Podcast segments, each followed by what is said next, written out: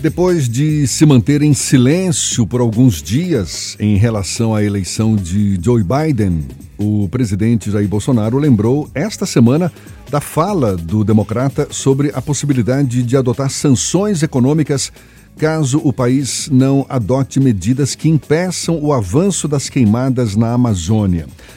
Declaração do presidente Jair Bolsonaro, por sinal, polêmica a gente lembra aqui, ó, só na diplomacia não dá. Depois que acabar a saliva, tem que ter pólvora.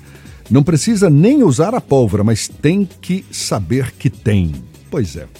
Esse comportamento do presidente Bolsonaro em relação aos que considera adversários ideológicos impacta na relação entre Brasil e países governados pela esquerda? Bom, como que isso pode refletir aqui no Brasil? A gente conversa agora sobre esse assunto com o professor de Ciências Políticas e Relações Internacionais, o cientista político Felipe Ramos, nosso convidado no Isso é Bahia. Seja bem-vindo. Bom dia, professor. Bom dia, Jefferson. Bom dia, ouvintes da Tarde FM. A gente já ouviu várias versões a respeito dessa relação entre Brasil e Estados Unidos, de que, independentemente de quem se elegesse por lá, fosse Trump ou Joe Biden, a relação comercial, por exemplo, continuaria a mesma. Até porque os Estados Unidos são um grande parceiro comercial do Brasil. Não haveria por que deixar de continuar sendo esse parceiro. Mas, do ponto de vista da reputação, como é que o senhor avalia? Em que papel o Brasil se coloca hoje com essa postura ideológica e que, de certa forma, estremece as relações? A gente pode afirmar assim? Sim, com certeza. Uh, a fala, por exemplo, do presidente Jair Bolsonaro né, a respeito da pólvora uh, foi uma declaração considerada né, muito atípica né, para as relações internacionais, uh, principalmente se tratando de uma relação com a principal potência político, econômica e militar do mundo. Né? Uh, então, obviamente, é algo que causa insegurança né, a, a, nós brasileiros. Né? Uh, mas, obviamente, o presidente não tem a intenção né, de uh, gerar nenhum tipo de conflito bélico, né, como já circulou aí pelas redes sociais. me parece que a intenção do presidente é justamente aumentar a margem de, bar de barganha com o presidente norte-americano. Isto é, quando você ameaça muito né, as, as relações com outro país, e sabendo que o Joe Biden vai receber um país também com muita divisão, há recontagem de votos, né, há problemas internos de divisões políticas que ele precisa resolver, uh, a última coisa né, que o presidente Joe Biden, o presidente eleito Joe Biden, quando tomar posse, vai querer é, é um conflito com o maior país da, da América Latina, o maior país da América do Sul, né? Então, isso dá uma certa margem para o presidente Jair Bolsonaro de aumentar a sua barganha com o novo presidente uh, norte-americano. Então, em grande medida, ele fala para o público interno, né, para a sua base de apoiadores aqui no Brasil, uh, e em outra medida, ele quer aumentar a barganha com os Estados Unidos. O que o embaixador americano uh, no Brasil né, já percebeu e já respondeu no mesmo dia, de forma indireta, postando um vídeo dos eh, US Marines, né, que são os corpos de elite da Marinha Americana, uh, e, e, mostrando que os Estados Unidos também têm pólvora, também estão preparados para isso. Mas é uma escalada de um conflito, vamos dizer assim, verbal, retórico, que mostra que o Brasil quer essa posição, vamos dizer, de, de, de, negociação com o novo presidente. Né? Os militares brasileiros são muito pragmáticos, Uh, o Brasil tem relações muito importantes, como você mencionou, Jefferson, uh, na economia. Né? É o nosso principal parceiro uh, para produtos industrializados. Né? Nosso maior parceiro comercial hoje é a China, mas nós vendemos para a China basicamente commodities, produtos primários. nosso principal parceiro para produtos industrializados ainda são os Estados Unidos. As, as indústrias brasileiras sabem disso, são um grupo de pressão que irá pressionar né, o presidente brasileiro a manter uma relação pragmática com os Estados Unidos. E o Joe Biden tampouco é um presidente, vamos dizer assim, como às vezes uh, na comparação com o Brasil, se coloca que ele é mais progressista do que o Trump e, portanto, ele seria de esquerda. Uh, mas ele não é de esquerda, né? Ele é um defensor do, do capitalismo, ele é um defensor das relações de mercado, né? Ele é um liberal. Né? No Brasil, se a gente fosse comparar, ele estaria muito mais próximo, vamos dizer, de um PSDB do que de um PT. Né? Então não é uma relação é, entre esquerda e direita necessariamente nos Estados Unidos, como a gente né, tem no Brasil. Eu fico imaginando, muitas vezes a comunidade internacional enxerga o Brasil como um governo exótico, mas com o apoio, digamos, entre aspas, não é, dos Estados Unidos, tendo à frente o Trump, que também poderia ser encarado como um governo exótico, o Brasil, ah, eu não estou sozinho. Só que com agora, agora com a derrota do, do Trump e a possível, provável, não é? Se bem que talvez ainda seja judicializada essa disputa lá nos Estados Unidos, mas tudo indica que o Biden foi eleito e vai assumir o poder lá. O Brasil, ele corre o risco de se isolar nessa comunidade internacional, professor? Bom, na verdade o Brasil já está isolado, né? Como você mencionou, o Brasil tinha um apoio do Trump, uh, mas não tem um apoio muito significativo como já teve, e isso independente de ser governos de esquerda ou direita, o Brasil sempre teve, sempre foi um ator importante nas relações internacionais pela sua capacidade justamente diplomática. O Brasil não tem o poder econômico das grandes potências mundiais, não tem o poder uh, geopolítico, militar das grandes potências mundiais, Uh, mas foi um Estado, por exemplo, importante para a criação do Estado de Israel em 1948, após a Segunda Guerra Mundial, com o protagonismo do brasileiro Oswaldo Aranha. Né? O Brasil é o primeiro a, a, dar a sua mensagem na Assembleia Geral das Nações Unidas. Né? Isso é uma tradição da ONU. Né? Todos os anos, o Brasil, o mandatário brasileiro, é o primeiro a falar na Assembleia Geral da ONU como reconhecimento né, desse soft power brasileiro, né, desse poder brando, desse poder cultural é, que o Brasil tem na sua é, diplomacia reconhecida por ser profissional, por ser técnica é, e por ser um país neutro que media, ajuda a mediar conflitos, que liderou as tropas de paz da ONU no Haiti, né? Então, o Brasil sempre foi isso, né? um líder da América do Sul, líder do Mercosul, uh, como foi líder também da, da, da Unasul, da qual o Brasil já se retirou com o governo Bolsonaro. Então, o Brasil sempre foi considerado um, um país que o único ativo que o Brasil tinha era sua, justamente sua capacidade diplomática. E isso presidentes como uh, Sarney, Collor, uh, Fernando Henrique, Lula, em diferentes posições políticas mantiveram. Com o Bolsonaro, nós tivemos problemas com nossos sócios estratégicos dos BRICS, né? O país tem uma, apesar da, da China ser o nosso maior sócio comercial, Uh, o, o, o, governo Jair Bolsonaro é declaradamente anti-China, né? o chanceler faz declarações contra a China, os filhos do presidente fazem declarações contra a China.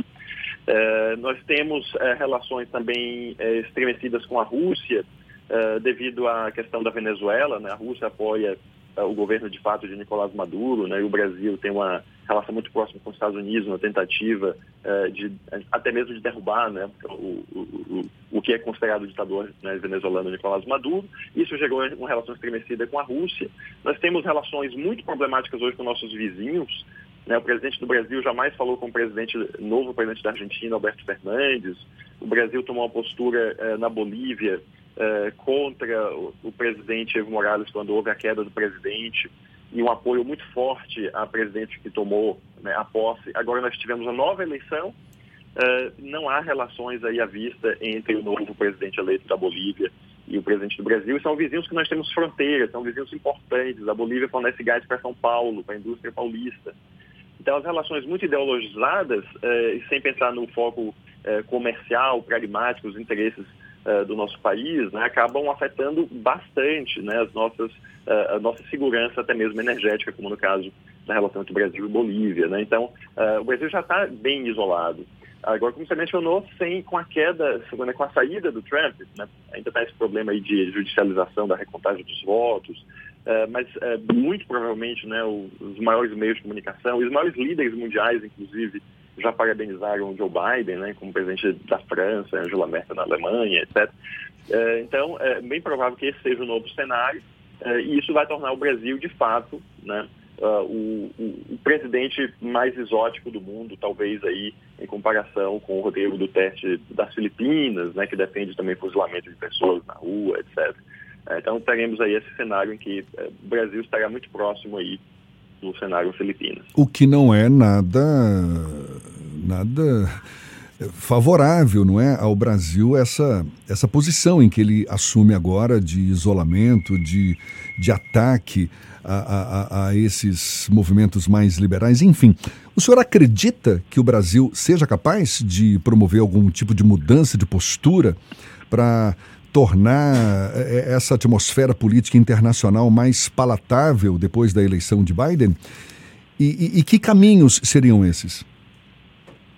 Vai ter que né, mudar, né? Essa é a, a resposta, porque a, a, a pressão né, concreta é muito forte. Uh, o governo ele tem uma política externa. O governo tem várias alas, né, por assim dizer, e alas em que, são, em que há um pragmatismo. Né? Uh, na condução da economia, por exemplo, há um pragmatismo, né, com o Paulo Guedes, a relação com o Congresso, aprovação de reformas, como a reforma da Previdência. Né? Então, há pragmatismo no Ministério da Infraestrutura, né, com o ministro Tarcísio, né, uh, também o militar. Então, há, há, áreas em que o governo é bastante pragmático. Uh, infelizmente, as relações internacionais foram alocadas, vamos dizer assim, para essa ala ideológica. Né? O ministro das Relações Exteriores é um seguidor né, do astrólogo Olavo de Carvalho. Então, há uma, há uma ala realmente ideológica que tomou certos espaços no governo e uma delas é as relações exteriores que tornou o Brasil um ator atípico no cenário internacional, porque o Brasil nunca foi, vamos dizer assim, ultra ideológico em suas relações internacionais. Mas há uma necessidade de pragmatismo. Quando o governo disse que ia mudar a embaixada do Brasil eh, em Israel, né, de Tel Aviv para Jerusalém, que é um fenômeno que na, seria um, um movimento que na prática indicaria é, que o Brasil não reconhece mais a solução de dois estados é, no conflito Israel-Palestina e que toma o lado de Israel contra a Palestina. É, o Brasil declarou isso, né, mas na prática não fez isso. Né?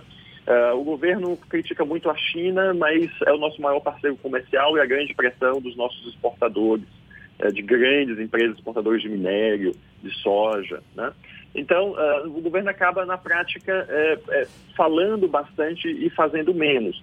Não que falar muito né, não, não tenha é, é, ações, não tenha consequências reais. Tem, porque a gente acaba não conseguindo aumentar a parceria, aprofundar os laços, aumentar as exportações, conquistar mais mercados, justamente por causa disso. Mas a manutenção do existente acaba acontecendo, como é no caso da China. Então, no caso dos Estados Unidos, é, com certeza isso deve acontecer também. Uh, o, Joe Biden, como né, essa declaração sobre a Amazônia, por exemplo, alguma mudança ocorrerá no governo dos Estados Unidos uh, em política externa, né? E uma que se espera é justamente a volta da agenda ambiental com Joe Biden, a questão da mudança climática, a proteção das florestas. Uh, outra questão é a questão dos direitos humanos e a defesa da democracia. Né? o Joe Biden muito provavelmente criticará a China, países como a China, pela questão dos direitos humanos da democracia, questão de, de, de Hong Kong. É, então, é, a questão de, dos, da minoria muçulmana da China, né, que sofre é, prisões em massa. E isso pode acontecer também com o Brasil, se, por exemplo, o Brasil mantiver declarações em defesa da ditadura militar, em defesa do fechamento do Congresso Nacional, etc., etc.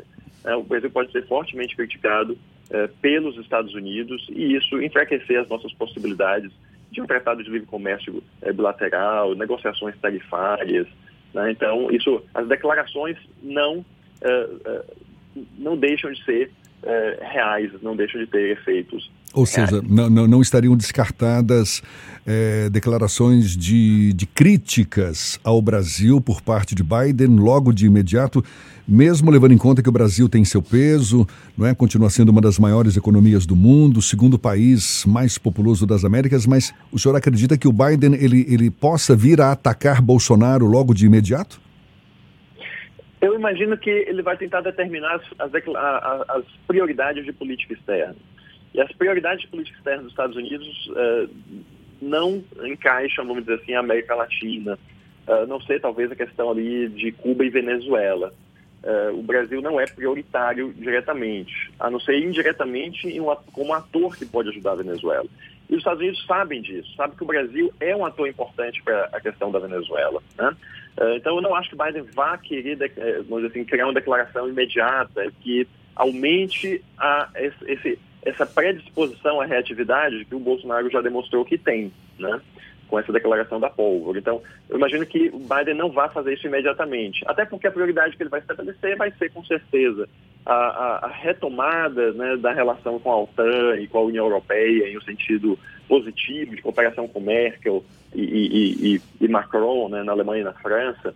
A questão da China, a questão da China é algo interessante, porque é algo que uh, o governo uh, Trump uh, mudou realmente o paradigma norte-americano e por mais que o Biden mude, vamos dizer assim, a intensidade da, da, do conflito com a China, não será revertida a uma relação amistosa como havia até o governo Obama. Né? Isso aí acho que se tornou algo mais estrutural na política americana e mais bipartidária, não consenso bipartidário.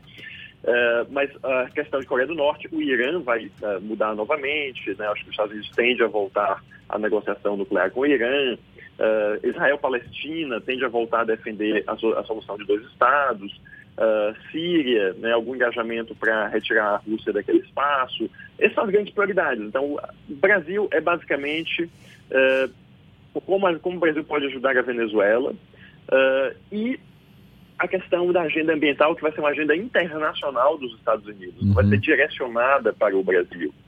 Agora, se o Brasil reagir muito mal né, a, a, isso, ao invés de entrar nas negociações, de mudar um pouquinho as declarações, como, de, como o, o vice-presidente Hamilton Mourão, a ministra da Agricultura Tereza já fazem, né, uh, se o chanceler e o presidente uh, não fizerem um bloco né, com a ministra da Agricultura e o vice-presidente, aí eventualmente o Biden vai é, provavelmente mostrar um pouco da força que os Estados Unidos têm, fazendo declarações mais fortes em relação ao Brasil. E a gente vai continuar sendo visto como um país exótico, simplesmente. É, o que é lamentável.